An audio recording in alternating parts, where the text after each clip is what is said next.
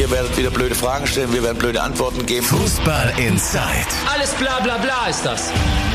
Tacheles. Außenpott. Der Fußball-Podcast mit den Experten von Funke Sport und den Lokalradios im Ruhrgebiet. Videokonferenzen, digitale Pressekonferenzen. Ich muss sagen, ich kann euch gar nicht erzählen oder wirklich in Worte fassen, wie sehr die mir mittlerweile auf den Keks gehen. Aber diese ganze Situation, dass sich das alles so ein bisschen mehr entwickelt hat, hat ja auch durchaus Vorteile. Denn so können wir heute eine Podcast-Folge hier aufzeichnen, wo der eine äh, gerade auf dem Heimweg von der Fußball-Europameisterschaft sozusagen ist und der andere gerade im Trainingslager in Österreich. Gemeint sind Sebastian Wessling und Andreas Ernst. Moin, ihr beiden. Moin. Hallo. Ich bin Timo Düngen, bin der Mann aus dem Radio in der Runde und im Homeoffice, also auch das funktioniert dann. Und Sebastian, du bist jetzt gerade äh, Höhe Nürnberg, glaube ich, auf deinem Rückweg. Mit welchem Gefühl beendest du für dich sozusagen diese Fußball-Europameisterschaft, indem du ja die deutsche Nationalmannschaft jetzt nicht mehr begleitest? Mit dem Gefühl, dass ich total genervt bin, dass ich jetzt rechts ranfahren und einen Podcast aufzeichnen muss. ja, sehr nein, schön. Das, das freut mich. Nein, das ist natürlich ein Scherz. Natürlich, ich, äh, nichts, nichts tue ich lieber in diesem Moment. Also ich stehe jetzt am Rasthof Nürnberg feucht, für alle, die es ganz genau wissen wollen. Und äh, das Gefühl, ja, pff, boah, gute Frage. Also wenn du mich nach meinem persönlichen Gefühl fragst, dann hat, hat dieses Turnier viel mehr Spaß gemacht, als ich vorher erwartet hätte. Ähm, weil es ja doch so ein Hauch von Normalität inzwischen wieder gab. Es, wenn, man, wenn man so drei, vier Monate zurückdenkt, dann, dann war die Befürchtung ja da, dass, dass ich irgendwie wochenlang in Nürnberg oder beziehungsweise in, also die Mannschaft war ja in Herzogenaurach, wir hatten unsere, unser Quartier in Erlangen ganz in der Nähe bezogen, weil es in Herzogenaurach nicht so wahnsinnig viel gibt. Und die Befürchtung war, dass wir im Prinzip nur dort, dort auf dem Zimmer hocken und dann, dann zum Training können und zu den Spielen können und sonst gar nichts. Das hat sich zum Glück nicht so ganz bewahrheitet, sondern man konnte sich auch mal mit aller Vorsicht in den Biergarten setzen und dort Fußball gucken und so. Also nach dem persönlichen Gefühl befragt, hat das dann durchaus viel Freude gemacht. Das war auch mehr möglich als gedacht. Man konnte eben Trainingseinheiten sehen. Gerade, gerade in Seefeld im Trainingslager war sehr viel möglich. Da konnten wir sehr viele Trainingseinheiten sehen. Das hat echt geholfen, einen guten Eindruck zu vermitteln. Es war natürlich, als das Turnier lief, dann konnten wir immer nur die berühmten 15 Minuten aufwärmen oder ein bisschen Ballkicken gucken und sobald es dann ernst wurde, hat man uns vom Hof gescheucht. Und die Ähm, Nationalspieler auf dem Fahrrad hat man bei dir sehr oft auch in der Instagram-Story gesehen. Das ist richtig, aber nicht nur bei mir. Das war, glaube ich, so das, das vorherrschende Motiv, weil die da immer mit so, ähm, die waren auf dem Adidas-Gelände untergebracht, der ja, äh, der ja Ausrüster ist und die da so dieses Adidas Basecamp hingebaut haben, was in Zukunft auch von anderen Athleten und für andere Angelegenheiten genutzt werden soll. Jetzt erstmals von der Nationalmannschaft. Und da gibt's überall auf dem Gelände gibt's so kleine Fahrräder, die auch die Angestellten alle nutzen können und die haben halt auch die Nationalspieler genutzt und sind dann damit durch die Gegend gefahren, da immer von, von ihren, aus ihren Hütten dann zum Training und auch wieder zurück. So sie denn fahren Jetzt- konnten.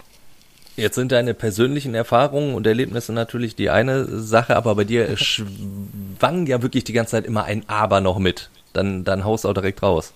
Ja gut, es wurde ja auch Fußball gespielt. Und, und das ist natürlich nicht so ganz gelaufen, wie sich das die deutsche Nationalmannschaft und ihre Fans und ihre Betreuer und alle vorgestellt haben. Also es ist jetzt, ich würde sagen, es ist jetzt kein, kein rundum enttäuschendes Turnier, so wie es 2018 der Fall war. Man ist immerhin, man hat die Gruppenphase überstanden.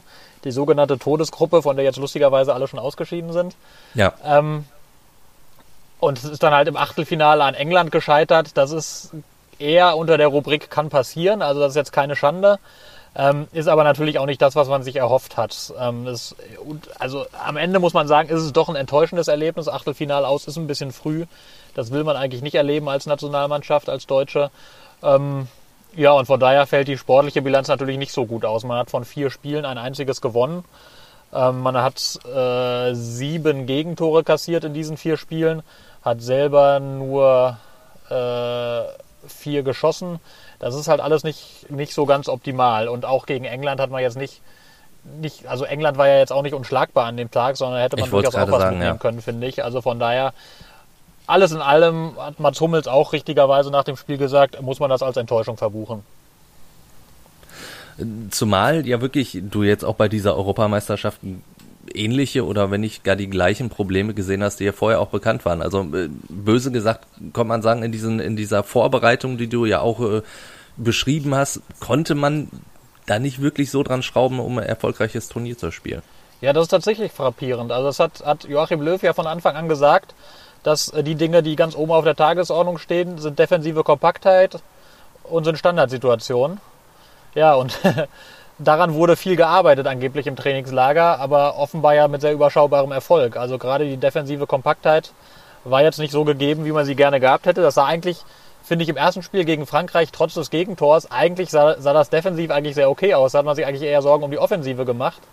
Aber in den Spielen danach ähm, hat man dann in jedem Spiel zwei Tore kassiert. Das war dann nicht mehr so, so viel mit defensiver Kompaktheit. Und die Standardsituationen haben jetzt weder defensiv noch offensiv so richtig gut funktioniert. Jetzt fängt es hier draußen gerade an, heftig zu regnen. Ich weiß nicht, ob man das hört auf der Aufnahme. Das hört man ein bisschen. Also, wenn es so prasselt, das ist die Erklärung. Das ist jetzt nicht irgendwie. Aber ich finde es sehr authentisch. Also, äh, ne? also dann äh, weiß der Hörer auch, dass wir, dass Timo keinen Quatsch erzählt hat.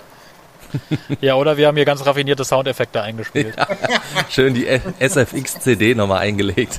Also das muss man, also um das, um das Fazit nochmal abzurunden, also das muss man halt sagen, das finde ich da hat man irgendwie nicht so richtig gesehen, woran da im Training gearbeitet wurde, beziehungsweise das hat nicht so gut funktioniert. Und in diesem ganzen Bemühen um defensive Kompaktheit hat man irgendwie das Angriffsspiel dann, ich will nicht sagen vergessen, das hat ja gegen Portugal zum Beispiel gut funktioniert, aber gegen England das war mir ehrlich gesagt ein bisschen zu mutlos, das Auftreten. Also ich finde, England ist keine Mannschaft, wo man wo man nur auf defensive Kompaktheit schauen und dann irgendwie mal glücklich einen reintut, sondern die englische Mannschaft ist meiner Meinung nach, auch wenn sie bislang ohne Gegentor durch das Turnier spaziert, ist meiner Meinung nach keine Übermannschaft. Also gerade auch im Mittelfeld. Ja, also da hätte man, glaube ich, wenn man, wenn man sich als deutsche Mannschaft ein bisschen mehr getraut hätte, wenn man auf die eigenen Stärken getraut hätte, die eigentlich eher in der Offensive liegen, hätte man da vielleicht mehr reisen können. Ich weiß es nicht, vielleicht wäre man auch mit wehenden Fahnen untergegangen, aber so ist man ohne wehende Fahnen untergegangen. Und das, ähm, ja, finde ich, hinterlässt alles in allem so ein bisschen so einen schalen Beigeschmack. Wäre mehr drin gewesen. Zumal der Weg ins Finale jetzt dann, ähm, will nicht sagen, ein einfacher gewesen wäre. Wege ins Finale sind ja nie einfach bei so einem Turnier, aber du hättest jetzt dann gegen die Ukraine gespielt, danach gegen den Sieger aus äh, Tschechien Dänemark, gegen Tschechien. Dänemark. Ja. Und dann hättest du erst im Finale so die richtige nächste Fußball-Großmacht mutmaßlich gehabt. Also das Wembley war so ein bisschen das Nadelöhr, durch das die deutsche Mannschaft dann aber nicht durchgeschlüpft ist. Ich finde, das ist ja auch das Irrwe. Ich meine, wir sitzen hier im Trainingslager, wir haben das äh, im Kollegenkreis geguckt. Äh, Sebastian kennt sich auch aus, der hier, wie das in Trainingslagern so ist. Man sitzt dann hier zusammen. Wir haben dann auch diese Biergartenerfahrung gemacht und in Österreich hier äh, gibt es dann auch äh, zünftiger Speisen. Und ähm, ich meine, wenn Müller das Ding reinhaut, steht es 1-1, dann ist es nicht unwahrscheinlich, dass Deutschland das gewinnt. Und dann marschiert man ins Finale durch. Das ist ja auch ja. nicht unrealistisch gewesen. Und dann hocken wir halt ganz anders. Dann reden wir nach dem Finale ganz anders über die Amtszeit von Joachim Löw. Nur auf der anderen Seite kann man das ja auch nicht auf diese eine, eine Szene reduzieren. Oder ist es manchmal doch so simpel, Sebastian? Diese paar Zentimeter, die Thomas Müller da daneben geschossen hat. Ja jetzt, äh, irgendeiner sagte ja von, wenn er 100 Mal aufs Tor so zuläuft, ist der Ball 96 Mal drin. Außer bei Europameisterschaften. Außer bei, aus, genau, außer wenn es um Europameisterschaften geht. Naja, äh, also um deine Frage zu beantworten, ja und nein. Also natürlich fällt die Besprechung irgendwie anders aus, wenn du das Spiel gewinnst, aber die, ich bilde mir ein, trotzdem dann über die grundsätzlichen Schwächen im deutschen Spiel auch weiterhin reden zu würden, weil, weil die Analyse ja nicht nur ergebnisabhängig ausfallen kann. Also natürlich, wenn der, ich glaube, wenn der reingeht, gewinnt die deutsche Mannschaft sogar, weil da war gerade so Party im Wembley-Stadion. Die hatten kurz vorher das 1-0 gemacht. Da war totale Hochstimmung und dann hätte, glaube ich, dieses Tor allen den Stecker gezogen. Dann wäre es erstmal richtig still gewesen. Dann hätte ich, glaube ich, glaube ich auch, das wäre, glaube ich, auch psychologisch nicht ganz einfach gewesen für die englischen Spieler. Und dann, dann glaube ich, hätte die deutsche Mannschaft gute Chancen gehabt tatsächlich. Ähm, hat sie aber nicht gemacht, hat sie nicht genutzt und ich finde auch, es war natürlich über weite Teile ein Spiel auf Augenhöhe. Es war ein Spiel, das eben durch, durch Kleinigkeiten letztlich entschieden wurde und du hast, es war jetzt nicht so, dass sich diese Führung der Engländer total abgezeichnet hatte, als sie dann kam nach irgendwie, äh, weiß ich gar nicht mehr genau, 76 Minuten oder so ähnlich. 75, ja. 76 Minuten. Ähm, Andererseits finde ich, waren die Engländer die ganze Zeit so ein bisschen latent gefährlicher. Ich fand, die hatten ein bisschen die bessere Struktur, die wirkten ein bisschen eingespielter und gerade so dieses Mittelfeld, der Raum vor der Abwehr, den haben die besser besetzt. Also das war so ein bisschen das große Manko im deutschen Spiel, dass dies, das Zentrum, wo ja eigentlich, wo man weiß, da entscheiden sich eigentlich Fußballspieler heutzutage, da waren die Engländer, da standen die besser, da haben die den Ball besser laufen lassen, da haben die die Räume besser besetzt. Und deswegen, die waren die ganze Zeit so ein bisschen latent überlegen, finde ich, oder, oder über große Teile. Die erste Viertelstunde war die deutsche Mannschaft besser, danach eigentlich immer die Engländer. finde ich, ein bisschen besser im Spiel, ein bisschen griffiger, so latent dran, ohne das in große Chancen umzumünzen, münzen natürlich auch größtenteils. Also in der ersten Halbzeit hatte jede Mannschaft eine gute Chance.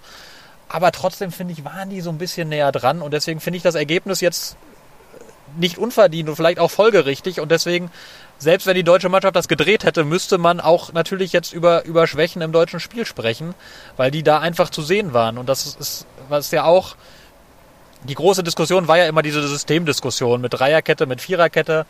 Nun kannst du natürlich, das hat Joachim Löw immer gesagt, und er hat durchaus auch recht damit, du kannst jedes System so interpretieren, dass ein offensives oder ein defensives System ist. Aber in diesem Spiel hast du die Schwächen dieses Systems gesehen, weil du einfach das Zentrum mit einem Mann weniger besetzt hattest. Und das kannst du in so einem System dadurch lösen, dass die Innenverteidiger dann immer sehr konsequent rausrücken und die Männer zustellen.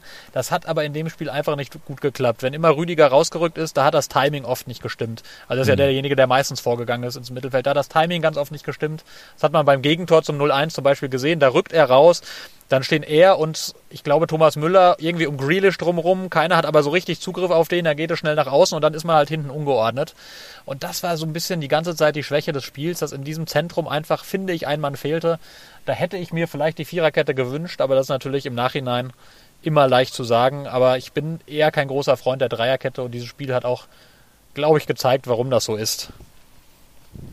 Wenn du sagst, das, das kann man hinterher immer leicht sagen, das geht ja, gilt ja auch für die Diskussion, die aufgekommen ist, was die Ein- oder beziehungsweise Auswechslungen angeht. Also auch da, vor allen Dingen, weil du angesprochen hast, ne, diese, diese englische Führung, was da für Party im, im Stadion war.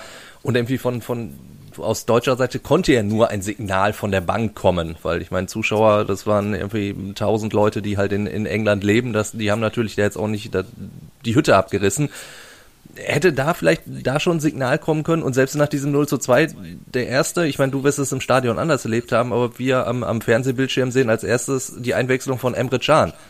Wenn, wenn du 2-0 hinten liegst. Das ist natürlich, da hast du dir auch gedacht, ja, also Yogi, nee. Ja, es standen ja, standen ja äh, drei Spieler gleich draußen. Also äh, Emre Can, äh, zwei Spieler gleichzeitig draußen. Emre Can vielleicht zuerst zu sehen, aber es kam ja auch gleichzeitig Sané für Gosens. Ähm, und die standen tatsächlich aber auch schon sehr lange draußen. Also die hatte, hatte Löw schon lange vor dem 0 zu 2 eigentlich vor, die einzuwechseln, aber er hatte irgendwie nicht die Gelegenheit dazu, weil ewig lange der Ball nicht jetzt ausging. Und deswegen ähm, standen die da ewig draußen und kamen erst nach dem 0-2. Und dass Emre Can kam, das war einfach nur der Gedanke, der stellt sich halt hinten rein und dafür geht Mats Hummels nach vorne als Prellbock für die langen Bälle und als Kopfballspieler. Ähm, eine Idee, die eigentlich in der Nationalmannschaft, glaube ich, noch nie funktioniert hat, die aber trotzdem immer bei Rückstand hervorgeholt wird. Ähm, es war auch gegen Südkorea damals ja so bei dem berühmten 0 zu 2 2018. Also das war die Idee dahinter und also Joachim Löw wollte vor dem 0 zu 2 wechseln, er hatte aber schlicht die Gelegenheit nicht. Aber grundsätzlich ist es keine Stärke von Joachim Löw, finde ich, äh, im Spiel zu reagieren und, und Wechsel zu machen. Das ist ja über Jahre schon so gewesen, dass man sagt, also er ist, ähm, hat sich ja einen Ruf erarbeitet, ich finde auch zu Recht, als eigentlich exzellenter Fußballlehrer einer Mannschaft gewisse Grundlagen zu vermitteln und hat ja bei, bei allen aller Kritik jetzt hat er sich ja große Verdienste erworben, finde ich, in seiner 15-jährigen Amtszeit. Das darf man nicht unter den Tisch fallen lassen. Die Spielkultur, die entwickelt wurde in diesen Jahren, so hat eine deutsche Mannschaft vorher nie gespielt. Jetzt ist es müßig zu sagen, klar, der hat ja auch besonders gute Fußballer zur Verfügung, mag sein, aber er hat sie trotzdem über viele Jahre auch vernünftig genutzt und er hat einen bestimmten Stil entwickelt und hat ihn weiterentwickelt und das ist, das ist unbestritten sein Verdienst, dass man heute von der Nationalmannschaft eine spielerische Note auch erwartet und nicht nur deutsche Tugenden und so. Ich finde, da, dass da, da gebührt ihm wirklich Anerkennung. Aber es war nie seine große Stärke, jetzt in einem Spiel aktiv zu coachen. Also das war immer, wenn dann kurzfristig reagiert werden muss, das liegt ihm nicht so richtig. Und da finde ich auch, da hätte man gegen England vielleicht früher reagieren können, weil das, was ich auch beschrieben habe mit der, mit der Unterlegenheit im Zentrum, das war über weite Teile des Spiels vorher schon er zu erkennen. Da hätte man vielleicht mal umstellen können auf eine Viererkette. Vielleicht hätte man Timo Werner auch mal früher rausnehmen müssen, wo die Idee ja gut war, einen schnellen Stürmer zu bringen gegen, gegen die, die großen, nicht so wahnsinnig schnellen englischen Verteidiger und da versuchen, hinter die Kette zu kommen. Es hat aber einfach nicht geklappt, weil es im Spielaufbau gehakt hat. Da hätte man vielleicht auch mal reagieren müssen. Hat er aber deutlich zu spät gemacht. Das muss man, muss man ganz klar sagen. Ähm, ja, so, so, so bleibt natürlich ein, ein schaler Eindruck zum Ende der Amtszeit. Aber es ist auch ein Spiel, das, das habt ihr ja auch schon angemerkt und das ist durchaus auch richtig. Es hätte auch anders ausgehen können, logischerweise. Es war jetzt auch nicht so, dass, das, dass die deutsche Mannschaft drückend unterlegen war, das hätte verlieren ja. müssen. Aber ich finde, mit einem mutigeren Auftritt hätte man das vielleicht auch leichter auf seine Seite gebracht, dieses Spiel. Schmälert das die Ära Yogi Löw? Was habt ihr da so für einen Eindruck? Also ich meine, die letzten Jahre waren natürlich hart. Ne? Also ich meine, für mich wäre, das habe ich ja schon öfter hier gesagt, so 2018 der Zeitpunkt gewesen, wo er hätte sagen müssen, okay, das war's. Also aus meiner, Sicht, aus meiner Sicht auch, ich stimme Sebastian voll und ganz zu, äh, dass wie man die Amtszeit von Joachim Löw, äh, und ich beziehe da eindeutig auch die Zeit von 2004 bis 2006 mit ein als Co-Trainer, ähm, denn es war ja wirklich so, Jürgen Klinsmann, so wie würde ich das jetzt beurteilen, ohne jetzt Nationalmannschaftsreporter damals gewesen zu sein, war derjenige, der die Motivation, äh, für die Motivation zuständig war, der die Mannschaft nach außen vertreten hat, aber das Spiel selber, das trug ja schon Joachim Löws Handschrift. Er war ja schon Mastermind hinter diesem Sommermärchen. Und äh, wenn man die Nationalmannschaft bis 2004 sieht, die Rudi Völler Nationalmannschaft, die Erich Ribbeck Nationalmannschaft vor allen Dingen, auch davor, selbst die Zeit von Franz Beckenbauer, die ja im Nachhinein so verklärt wird, was haben was hat die Nationalmannschaft da für einen Dreck gespielt, um jetzt mal ein Wort von äh, Günther Netzer oder wer es auch immer war aufzugreifen? das war ja kaum anzugucken. Das waren dann wirklich die deutschen Tugenden und wir müssen, wir kommen jetzt über den Zweikampf und äh, wir gewinnen, weil alle Angst vor uns haben, weil wir 95 Minuten marschieren. So, das war die deutsche Nationalmannschaft, bis Joachim Löw daran beteiligt war. Und jetzt äh, steht die deutsche Nationalmannschaft für was anderes und wir sind schon als Fans oder die Fans an sich oder als außenstehender Reporter, der nicht daran beteiligt ist, ist man ja schon beleidigt, wenn die Mannschaft mal äh, keinen guten Fußball zeigt. So, das war über Jahrzehnte Standard. Und äh, das ist Joachim Löws Verdienst, dass eine deutsche Nationalmannschaft äh, mit spielerischen Qualitäten in Verbindung gebracht wird schönen Fußball zeigt. Es war ja lange so, dass Joachim Löw äh, kaum über Standardsituationen zum Erfolg kommen wollte. So schien es ein Eindruck, weil es ja nicht so richtig zu seinem Ideal des schönen Spiels passte. Ähm, und das ist ein großer Verdienst. Auf der anderen Seite stimmt das, was Sebastian sagt. Seine Stärke ist halt nie das In-Game-Coaching gewesen, das äh, wie so schön neudeutsch heißt. Ähm, und das ja schon das ein oder andere Mal. Äh, also das Halbfinale 2012 war es, glaube ich, gegen Italien bei der ja. EM. Das hat er halt komplett in den Sand gesetzt. Ne? Ja. Und ähm, ja, er hat sich manchmal, glaube ich, doch eher schweren Herzens von taktischen Änderungen überzeugen lassen. Wer weiß, wie die WM 2014 ausgegangen wäre, wenn er nicht auf die Idee gekommen wäre, Philipp Lahm wieder auf eine andere Position zu stellen, zum Beispiel. Ähm, da hat er schon diverse Schwächen gehabt und in der Tat würden wir anders über seine Amtszeit reden, wenn er 2018 aufgehört hätte. So muss er sich dann doch fragen lassen, ob die letzten drei Jahre nicht drei verlorene Jahre der Nationalmannschaft waren in der man vielleicht mit einem neuen Mann noch einen etwas anderen Aufbau hätte betreiben können. Ähm, dass die EM verschoben wurde, dafür kann er nichts. Ähm, nur jetzt hast du die EM 2021 gehabt. Du, Hansi Flick hat bis zum nächsten großen Turnier noch genau ein Jahr und äh, drei Monate Zeit. Es sind sehr viele Länderspiele da drin. Das heißt, ähm, Sebastian, du kennst dich besser aus als Nationalmannschaftsreporter, aber die Mannschaft trifft sich, hat dann eine Einheit, hat dann ein Spiel, hat dann Regeneration, dann noch eine Einheit, dann ein Spiel und dann fahren die alle wieder nach Hause. Das heißt, Hansi Flick hat seinen Kader kaum einmal bis zur WM richtig ganz fest zusammen. Da fällt es natürlich schwer, sich einzuspielen und das als neuer Trainer neue Ideen zu entwickeln. Er baut auf, muss auf dem aufbauen, was er von seinen Spielern, die er bei Bayern München hat, wahrscheinlich so kennt. Es ist ja nicht schwierig vorherzusehen, dass Kimmich und Goretzka zwei zentrale Figuren wären. Die kennt er ja schon. Wer weiß, ob Müller weitermacht, kann ja auch sein, weil er mit Flick gut konnte. Aber Flick wird im Moment nicht viel Neues entwickeln können. Das wäre anders gewesen, hätte er 2018 beginnen. Jetzt habe ich lange geredet. Jetzt kommt derjenige, der sich wirklich auskennt. ähm, um das mal aufzunehmen, also das, das Interessante daran ist ja, was viele gar nicht so auf dem Schirm haben, die, die WM in Katar, das wird ja die Dezember-WM, da ist quasi keine Vorbereitungszeit vorher. Ne? Also du gehst ja fast aus dem laufenden Ligabetrieb in diese WM rein. Ähm, da, wird, da wird der Trainer nicht irgendwie drei, zwei, drei Wochen vorher mit den Spielern in Ruhe irgendwas einstudieren können. Das wird also sehr spannend. Ich gehe mal davon aus, ich weiß es ehrlich gesagt gerade gar nicht, aber wenn ich, wenn ich jetzt beim DFB verantwortlich wäre, und oft war es ja auch so, dann würde ich gucken, dass ich jetzt im nächsten Jahr im Sommer auf jeden Fall nach der Saison nochmal die Spieler für anderthalb Wochen zusammenziehe. Kann auch sein, dass da jetzt auch sowieso Spiele reingelegt werden. Das war ja in den letzten Jahren, wie gesagt, manchmal so, dass da im Sommer nochmal nach Saisonende Länderspiele waren, über die sich nie einer gefreut hat. Aber ich glaube, Hansi Flick würde sich sehr darüber freuen, wenn es die nächstes Jahr gäbe, weil er dann mal mit seiner Mannschaft ein paar Tage am Stück ein bisschen was, was erarbeiten könnte. Ähm, Ansonsten hast du vollkommen recht, das wird nicht so leicht für Hansi Flick, da irgendwie jetzt ähm, die große taktische Revolution zu wagen.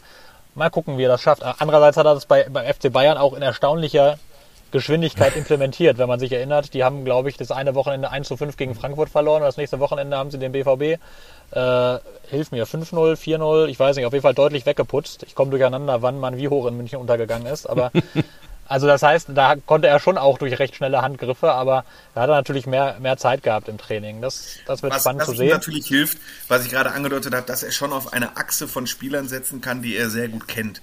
Neuer im Tor, Kimmich, Goretzka, die die Zentrale bilden. Das ist für mich eine sehr entscheidende, wichtige Frage. Ähm, was, hat, was haben Groß und Gündogan für eine Zukunft in der Nationalmannschaft? Das wird eine sehr interessante Frage der Zukunft sein. Ähm, ich kann mir schon vorstellen, dass Müller und Hummels unterschiedliche Perspektiven haben, weil Müller, das so heißt es ja immer, Müller, das war ja auch so, als Flick kam, kam Müller auch zurück und die verstehen sich ja offenbar wirklich blendend. Deswegen kann ich mir schon vorstellen, dass äh, Hansi Flick Thomas Müller weiter einlädt zum Kreis der Nationalmannschaft. Und dann hast du halt schon mal eine Achse aus, wer weiß, was Musiala bald für eine Rolle spielen kann in der Nationalmannschaft.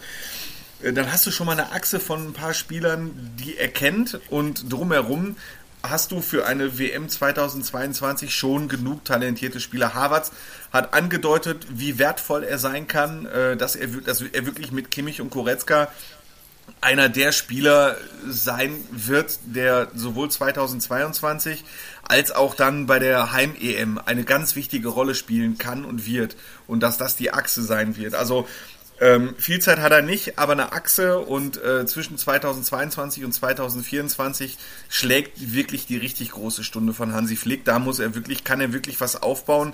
Und äh, ich kann jetzt schon sagen, wenn das 2022 jetzt nicht in der Vorrunde, das wäre schon enttäuschend, aber wenn das Achtel- oder Viertelfinale nur wird, dann äh, würde ich persönlich ihm das schon verzeihen. Dafür ist die Vorbereitungszeit jetzt einfach zu kurz. Absolut. Zumal, äh, zumal man ja immer wieder sieht, dass es wirklich auch bei Nationalmannschaften was länger dauert, bis sich dann wieder was Neues entwickelt. Die Spanier sind jetzt, glaube ich, zum ersten Mal seit Anno Tuk überhaupt mal wieder in einem Viertelfinale. Also das, das ist ja tatsächlich, wo Spanien lange Zeit eine absolute Weltmacht war. Die brauchten auch erstmal wieder so ein Weilchen, bis sich da was Neues entwickelt hat. Dann würde ich jetzt quasi die, die Ära Yogi Löw äh, abhaken und zur, ja, vielleicht Ära äh, Marco Rose kommen beim BVB. Mhm. Mal schauen, wie lange die so wird. Sebastian, wir haben da schon ein paar Mal drüber gesprochen, aber vielleicht für dich als BVB-Reporter, was erwartest du von Marco Rose als neuen BVB-Trainer? Ja, ähm, er hat das ja heute ein bisschen skizziert auf, auf einer Pressekonferenz, bei der ich leider nicht war, weil ich in Nürnberg-Feucht rumhänge. Ähm, aber trotzdem top informiert, so muss es sein. Selbstverständlich top informiert. Also er hat ja heute so ein bisschen skizziert, was er vorhat. Also ähm, ein Ding, was, worauf wir alle drauf kommen, was sich in Dortmund verbessern muss, ist, wie auch bei der Nationalmannschaft, die defensive Kompaktheit. Ähm, Dortmund hat zu viele Gegentore kassiert, hat er heute ganz klar gesagt, da will er ansetzen, will die Defensive stabilisieren, ohne aber das Fußballspielen zu vernachlässigen. Und ähm, hat dann auch gesagt, er hat schon sehr klar im Kopf, was, für eine, was ihm so vorschwebt, äh, was für eine Art und Weise von Fußball hängt natürlich dann ein bisschen davon ab, welche Spieler er schlussendlich im Kader haben wird. Und ähm, aber sehr zentraler Satz von ihm, wie ich finde, nach Dortmund passt Arbeiterfußball. Ne? Also viel laufen, Bälle gewinnen und so irgendwie das Stadion hinter sich bringen. Und natürlich hat er auch den guten, äh, den, den Anspruch, dass er, dass er guten Fußball spielen lässt, dass er den Gegner dominiert. Ähm, Genau, und dass er, dass er so eben äh, einen Fußball spielt, den man, den man sich in Dortmund, glaube ich, wünscht. Also dieses, dieses kraftvolle, dieses, dieses angreifende, dieses aggressive, dieses ähm, einen aktiven Fußball, äh, viel Rennen, viel Kämpfen, aber gleichzeitig eben auch ansehnlich und schnell nach vorne kombinieren. Also man darf ja nicht immer vergleichen, da kriege ich sofort wieder Ärger aus der Dortmunder Presseabteilung, wenn die das jetzt hören, aber so ein bisschen natürlich das, was, was Klopp als Stil etabliert hat in Dortmund, daran will man natürlich so ein bisschen anknüpfen. Dafür hat Dortmund ja auch eben Marco Rose geholt, weil er für genau diesen Fußball steht. Und sein Co-Trainer ist dann jetzt doch nicht Edin Terzic. Das war ja erstmal so angedacht. Jetzt hat Terzic nochmal den Vertrag verlängert, allerdings in neuer Position, also technischer Direktor. Das musst also, du mir mal erklären, weil das, ich wollte es gerade sagen. Auf den ersten Blick eher nicht so wirklich logisch erscheint. Auch aus Sicht von Edin Terzic übrigens. Äh, erklär mir mal die Rolle, weil Edin Terzic ist, also hat auf mich den Eindruck gemacht, als Außenminister, er mit Leib und Seele Fußballtrainer ist. Der ist mit Borussia ja. Dortmund ähm, DFB-Pokalsieger geworden und jetzt, also das musst du mir jetzt mal erklären. Ja, ich kann ja sehr offen sagen, dass wir davon auch durchaus überrascht waren. Also das, ähm, das hatte sich ja jetzt so nicht, nicht zwingend abgezeichnet, um es mal vorsichtig zu sagen. Alle haben ja immer gesagt, ja, ist kein Problem, der wird wieder Co-Trainer. Ähm, ich glaube, dass der BVB es dadurch ganz elegant geschafft hat, auch so ein bisschen so ein schwieriges Thema aus der Welt zu schaffen, weil natürlich immer immer, immer man sich gefragt hätte, warum ist denn jetzt der erfolgreiche Trainer der Vorsaison Co-Trainer von dem, der die Rückrunde in Gladbach total in den Sand gesetzt hat und wenn's, wenn mal zwei Spiele verloren gehen, dann zoomen natürlich alle Kameras sofort auf die Trainerbank, wo der Co-Trainer sitzt und gucken, wie reagiert der und so weiter und so fort. Also und das hat man, glaube ich, hat man, glaube ich, ganz elegant jetzt aus dem Weg geschafft. Einmal, einmal das, also dass man, dass man jetzt eine neue, eine neue Rolle so für Edin Terzic gefunden hat. Ja, und diese neue Rolle, ähm, technischer Direktor kannte man so nicht. Ähm, aber die Notwendigkeit für diese Rolle entsteht, glaube ich, so ein bisschen dadurch dann, wenn Sebastian Kehl wechselt äh, in das Sportdirektoramt in einem Jahr, dann wird ja der Job frei, den Sebastian Kehl jetzt gerade macht. Also so ein bisschen, so ein bisschen stößt er da hinein. Es hat ein bisschen einen anderen Zuschnitt, wenn ich das richtig verstanden habe, ohne bisher jetzt mit einem Verantwortlichen darüber geredet zu haben, weil ich auch, auch ja bei der WM jetzt unterwegs war. Aber es geht halt ein bisschen darum, so ein Bindeglied zu sein zwischen Nachwuchsbereich und Profis, auch Ansprechpartner zu sein für die Leihspieler, die verliehen sind, das im Blick zu haben und natürlich alles, was irgendwie rund um diese Mannschaft passiert, Jugendentwicklung so ein bisschen besser, besser zu koordinieren und überall seine Erfahrungen mit einzubringen. Er wird auch Teil der berühmten Elefantenrunde, eben mit Watzke, Zorg, Kehl, Sammer und dann jetzt auch Terzic, wo es, um die grundsätzlichen Fragen geht, welche Spieler werden geholt, was, wie richtet sich der Club aus und so. Also es soll da mit seiner mit seiner Erfahrung eingebunden werden in die Kaderplanung, dann eben auch, auch wenn es darum geht, Spieler für den BVB zu gewinnen, einer der ersten Ansprechpartner zu sein, der dann eben auf Spieler zugeht und sagt, hör mal, kannst du dir Dortmund vorstellen? Also das alles wird irgendwie so seine, seine, seine Rolle sein. Eben auch und eine ganz wichtige Funktion, so die Schnittstelle zum Nachwuchsleistungszentrum, weil man in Dortmund halt auch ähm, die Erfahrung macht, dass immer weniger Spieler aus der eigenen Jugend, also die wirklich aus der eigenen Jugend kommen, den, den Sprung in den Profikader schaffen. Das ist nicht ganz leicht. Es kommt jetzt mit Namen Collins einer, der, der lange dabei ist, der jetzt zu den Profis dazukommen soll.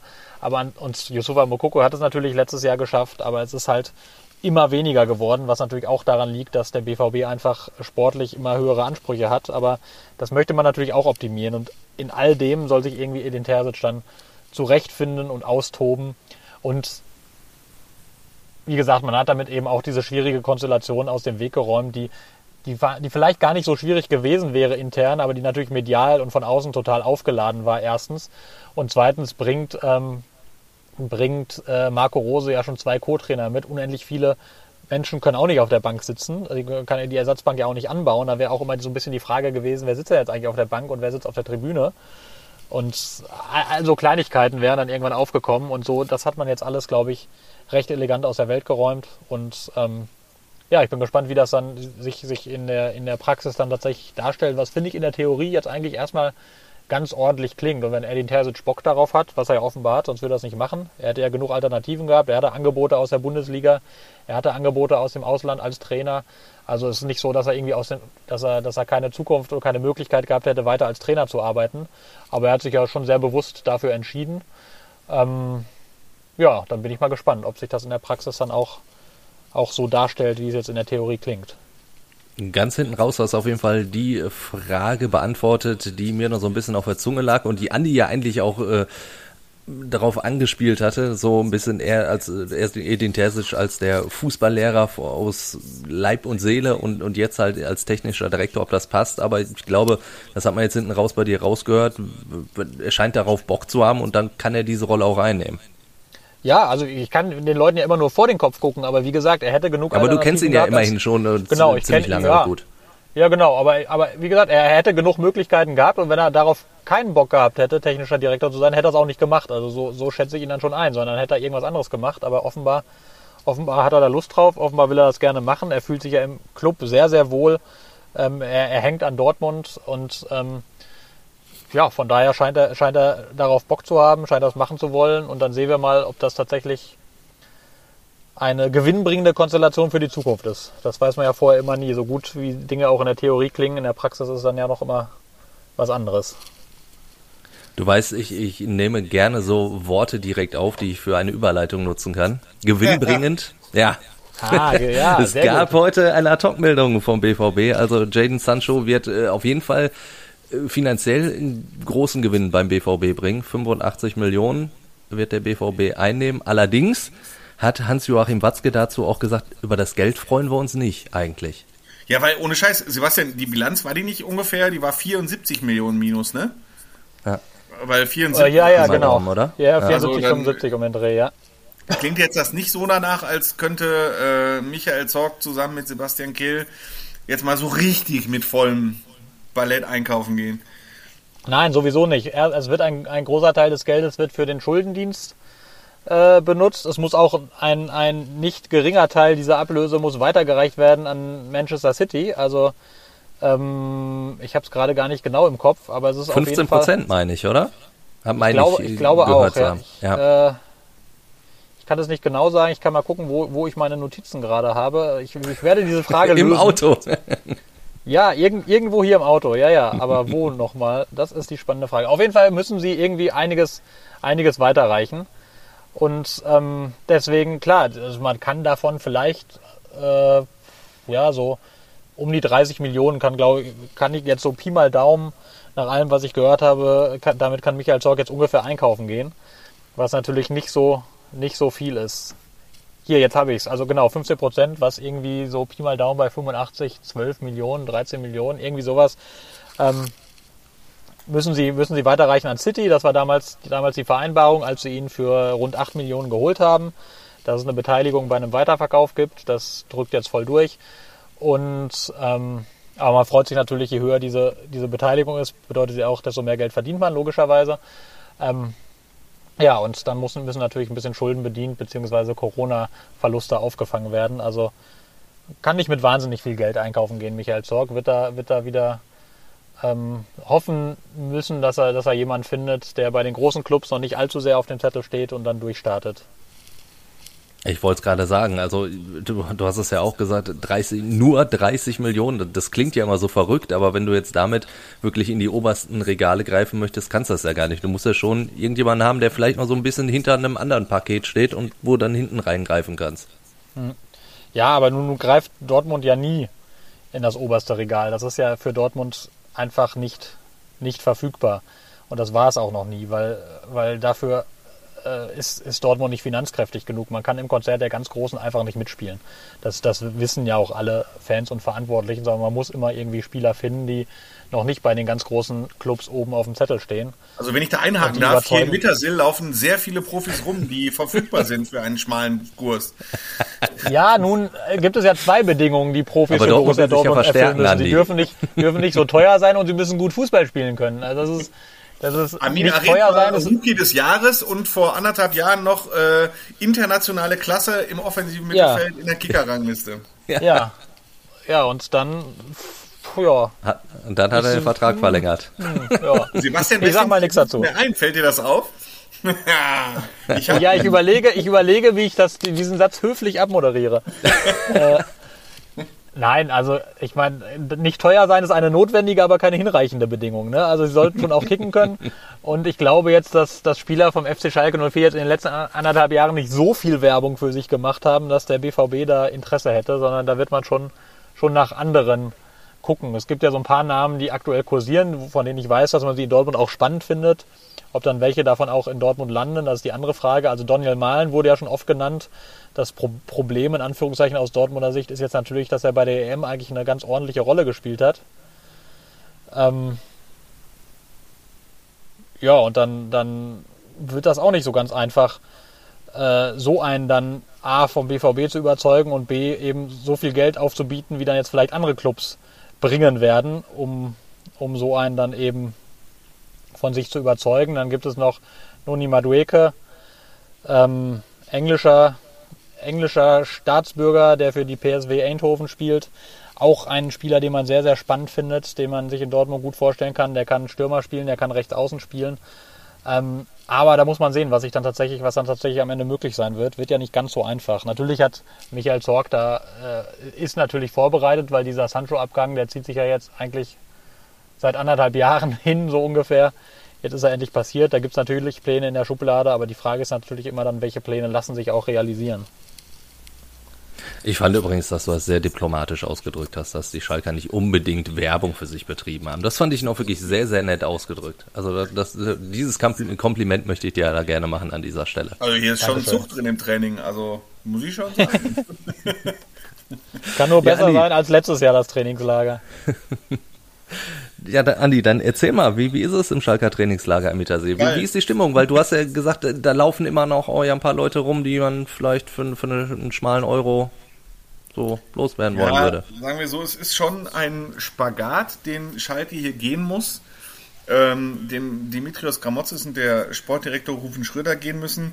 Es sind 27 Spieler hier dabei und ähm, es sind die meisten davon sollen den Neuaufbau, das neue Schalke, von dem immer die Rede ist, verkörpern. Die sollen die Fans wieder mitnehmen, das Vertrauen zurückgewinnen, ähm, auf dem Platz wieder kämpfen und eine Einheit sein und äh, das tun Spieler auch. Sie haben acht neue verpflichtet. Äh, so ein Spieler wie Danny Latzer zum Beispiel, der von Mainz 05 zurückgekehrt ist, ein Gelsenkirchener Junge, der bei Arminia Ückendorf angefangen hat in seiner Jugend. Äh, der, der geht schon so richtig voran, das muss man schon sagen, das sieht man auch. Aber sind auch Spieler mit ins Trainingslager gefahren, die Topverdiener sind, die sich Schalke eigentlich nicht leisten kann in der zweiten Liga. Ähm, die aber natürlich noch einen Vertrag haben. Und mal ganz davon ab, wenn ich jetzt Spieler bei Schalke 04 wäre und ich hätte, wäre im Besitz eines solchen absoluten Mega-Vertrages, oh, dann würde ich aber auch in der zweiten Liga für Schalke weiterspielen. Beispiel Innenverteidiger Matija Nastasic, der hat einen, einen wirklich irren Vertrag, äh, auch Amin Arid zum Beispiel. Dann äh, Omar Mascarell, ehemaliger Kapitän Mittelfeldspieler, der ist auch mitgefahren hier ins Trainingslager. Und dann gibt es noch Spieler wie Salif Sané und Benito Rahman, die du gegebenenfalls sogar einbauen wirst in den Zweitligakader. Aber auch die verdienen aktuell zu viel. Bei Salif Sané, der noch ein Jahr Vertrag hat, wollen sie vielleicht die Rückwellen dieses äh, Megagehalt, das er hat, auf zwei Jahre zu strecken und ihm einen etwas äh, einen Zweijahresvertrag zu geben und hoffen, dass er unterschreibt, weil für ihn für ihn keinen Markt gibt. Und dann sind wir halt bei dem zweiten Punkt. Schalke kommt gar nicht zu Pass, dass dieser Transfermarkt noch A ganz ruhig ist, weil wir erst Juni haben und äh, oder Anfang Juli, Entschuldigung. Ähm, und B, dass im Moment durch Corona einfach keine großen Summen im Spiel sind. Und einer wie Amin Ari zum Beispiel, äh, Ruben Schröder hat gestern noch äh, bei uns in der, in der Mixzone das gesagt, ähm, es gibt lose Anfragen, aber konkret von konkreten Angeboten würde er erst sprechen, wenn er wirklich was auf Papier vorliegen hat. Also eine E-Mail oder auf welchem Weg auch immer er schriftlich Zahlen vorliegen hat. Und das gibt es im Moment noch nicht. Und äh, das ist auch für die Spieler eine schwierige Situation, denn Jungs wie Mascarell oder Arid, die haben ein ganz anderes Selbstbild von sich äh, trotz der vergangenen anderthalb Jahre. Mascarell denkt immer noch, er könnte äh, bei einem guten spanischen Verein unterkommen. Äh, Arid sieht sich, glaube ich, vom Selbstverständnis auch eher in den Top 6 äh, irgendwo in einer europäischen Liga. Die müssen aber jetzt ja. feststellen, dass für sie einfach kein Markt mehr da ist. Und den einzigen, den Schalke möglicherweise kurzfristig wird unterbringen können, das ist äh, Osan Kabak, der auch unter Vertrag steht seit heute. Wir haben heute den 1.7. Ähm, Usan Kabak, der von Liverpool zurückkam, ist seit heute ein Spieler von Schalke 04 in der zweiten Bundesliga. Äh, da ist Schalke noch am optimistischsten, weil Kabak in, ja, er hat Liverpool gespielt und für den gibt es einen Markt im In- und Ausland. Äh, aus der Bundesliga ist offenbar Bayer Leverkusen sehr interessiert, aber auch aus England und so weiter gibt es sehr viele Angebote. Kabak wirst du schon los, aber die anderen halt nicht. Und da musst du zum Beispiel als Gedankengang wir haben jetzt 1. Juli. Das erste Gehalt für Nastasic von den von mir gerade aufgezählten wird jetzt fällig. Und wenn du allein das Juli-Gehalt nimmst, dann geht von dem Personal, ist der Etat für die Saison fast weg. Die zweite Liga hat schon ein irrer Posten weg, weil die alle einfach Wahnsinnsverträge haben. Sie sehen das alles recht sportlich. Gramotze sagt, ich bin Trainer, ich arbeite mit denen, die mir hier zur Verfügung gestellt werden. Ruben Schröder sagt, man muss immer drei Seiten sehen die Spieler haben damals einen Vertrag bekommen bei Schalke 04 und das muss man dann halt akzeptieren. Das Geld steht denen auch zu. So, weil die haben das Angebot bekommen und äh, sie dementsprechend müssen wir halt mal gucken, wie wir es machen. Und das ist halt schwierig, weil die Jungs sollen nicht nur gehen, sie verkörpern auch die Abstiegssaison. Ähm, denen steckt halt in den Knochen, dass sie bei den Fans vermutlich nicht mehr so die angesehensten äh, Leute sind. Äh, und das macht das Trainingslager etwas schwierig. Ähm, ich sage aber auch, die Trainingseinheiten, die ich bisher hier verfolgt habe, Ähm, da ist schon echt richtig Zug drin in der Truppe. Gramozis äh, leitet das ganz anders als David Wagner, ganz anders als David Wagner vor einem Jahr. Äh, David Wagner, dessen Spitzname intern so ein bisschen Feldherr war, äh, hat quasi, äh, da fehlte nur noch der Hügel, aber er hat mit verschränkten Armen, wenn die Hörer jetzt sehen könnten, wie ich hier bin, dann zeige ich der hat mit verschränktem Arm. Du machst es ganz schön, Andi. Die ganze Zeit im äh, Mittelkreis gestanden und hat verfolgt, wie seine Co-Trainer und Athletiktrainer die verschiedenen Übungen angeleitet haben und hat sehr, sehr selten selber eingegriffen. Also wirklich ganz selten. Äh, und Gramozis überlässt seinen Athletiktrainer natürlich das Athletikprogramm, aber heute war zum Beispiel über ein Trainingsspiel über 45 Minuten wirklich 11 gegen 11 äh, in Besetzungen, wie sie auch ähm, beim ersten Spieltag gegen den HSV sein könnten. Und äh, also das hat 45 Minuten zwar brutto gedauert, aber netto 25, weil Kramotzes immer wieder unterbrochen hat, sich die Spieler geschnappt hat, sie nach vorne, nach hinten, nach links und rechts geschoben hat, Pässe selber gespielt hat, wie er sie sehen möchte. Und das zieht sich auch durch andere Spielformen, die er vorher im Training gemacht hat. Sehr, sehr aktiv, ein sehr aktiver Trainer. Und äh, die Intensität ist äh, sehr hoch. Das lässt sich gut an, aber es gibt halt immer noch diese Risiken, die in dieser Saison drinstecken. Äh, für das erste Spiel gegen den HSV kann man aber schon ein bisschen optimistisch sein, weil Schalke im Vergleich zum HSV, dann höre ich auch in meinem Monolog, zum HSV und vor allen Dingen auch zu Werder Bremen schon sehr, sehr weit ist. Also wenn man sich das die Schlagzeilen vornimmt vom HSV, äh, ne, wie der Kader da zusammengestellt ist, dass sich da noch viel tut und viel Chaos und Werder Bremen auch, und Schalke, da steht eigentlich der Kader bis auf zwei, drei Positionen. Du willst noch einen Zehner verpflichten. Äh, so, du kannst das aber relativ gut taktisch noch ausgleichen aktuell. Ähm, und das fehlt noch. Und ansonsten hast du eigentlich eine erste Elf zusammen, die jetzt sich auch schon einspielen kann und soll. Und bis zum Saisonauftakt sind noch drei Wochen Stand heute. Das sind drei Wochen, die du, äh, die, in der du, denen du die Gelegenheit hast, dich einzuspielen. Es sind nur drei Wochen, aber immerhin drei Wochen mehr als der HSV. Jetzt höre ich auf. Oh. Und du hast, ja, jetzt würde ich aber direkt anschließen, weil du dieses Einspielen ansprichst. Es sind ja jetzt auch zwei Testspiele im Trainingslager angesetzt. Das sind ja jetzt wirklich dann mal Härtetests. Also ich meine, bei allem Respekt vor Wesel Lackhausen und Hamburg 07, das war natürlich eher ein lockeres Warmschießen. Jetzt geht's dann richtig in die Vollen gegen St. Petersburg ja, und Donetsk. Ich finde, ich, A, finde ich gut, dass sie endlich mal wieder äh, zwei Gegner sich zum Anfang gesucht haben, ähm, gegen die man auch mal 6, 8, 9, 12, 20 Tore schießen kann. Das war ja auch ein Fehler von David Wagner vor einem Jahr. Du, der, du kamst aus einer Saison mit 16 Spielen in Folge ohne Sieg. Das erste Testspiel hatten sie gegen Osnabrück, einen Zweitligisten, allerdings ohne Zuschauer und irgendwo im Rahmen eines Trainingslagers in Herzlake. Das hat also keiner mitgekriegt. Und die ersten beiden Spiele im Parkstadion, wo dann auch 300 Zuschauer zugelassen waren, waren dann gegen Drittligisten Ferl und Uerdingen und die sind dann beide verloren gegangen und dann ging die Klappe von vielen Fans halt schon direkt wieder nach unten. Und jetzt Zwei Spiele im Parkstadion, 1-8-0 gewonnen, 1-14-0 gewonnen, schönes Wetter und Fans waren alle zufrieden, hast eine Autogrammstunde gemacht. Da geht man gleich ganz anders in eine Vorbereitung rein, mit einer ganz anderen Laune. Nur jetzt ist halt klar, ähm, hast du zwei richtig fette Kaliber, Zenit St. Petersburg, der Gazprom-Bruderverein aus Russland und dann Schachter Donetsk. Äh, da bin ich auch sehr gespannt, wie das funktioniert ähm, und äh, wie gut die Mannschaft dann schon eingespielt ist und wie sehr das Trainingslager den Jungs in den Knochen steckt, weil das gar nicht äh, für die äh, Zuhörer, die mal wissen wollen, wie das hier so auf dem Platz abgeht, also das geht da schon richtig zur Sache. Also die werden hier, das ist hier kein Urlaub, weder für Reporter noch für Spieler. Deswegen werden wir auch äh, die Tage dann nochmal eine Sonderfolge mit Andy machen, mit, mit frischen Eindrücken aus dem Trainingslager. Ansonsten würde ich sagen, möchte ich Sebastian jetzt langsam auch mal wieder auf die Straße schicken. Sonst muss er Sehr da noch in Idee. Nürnberg feucht übernachten. Das, das wollen wir ja auch nicht. Dann möchte ich mich bedanken, dass ihr euch die Zeit genommen habt an diesen ungewöhnlichen Orten, wo ihr gerade seid. Und wenn ihr da draußen noch äh, Kritik, Anregungen, Lob habt, gerne her damit. Hallo at fußball-insight.com, das ist die E-Mail-Adresse. Oder guckt mal in den Show Notes, da gibt's auch eine Handynummer, da könnt ihr uns also auch WhatsApp-Nachrichten, gerne natürlich auch Sprachnachrichten schicken. Und ansonsten würde ich sagen, hören wir uns dann die Tage wieder. Ciao, ciao.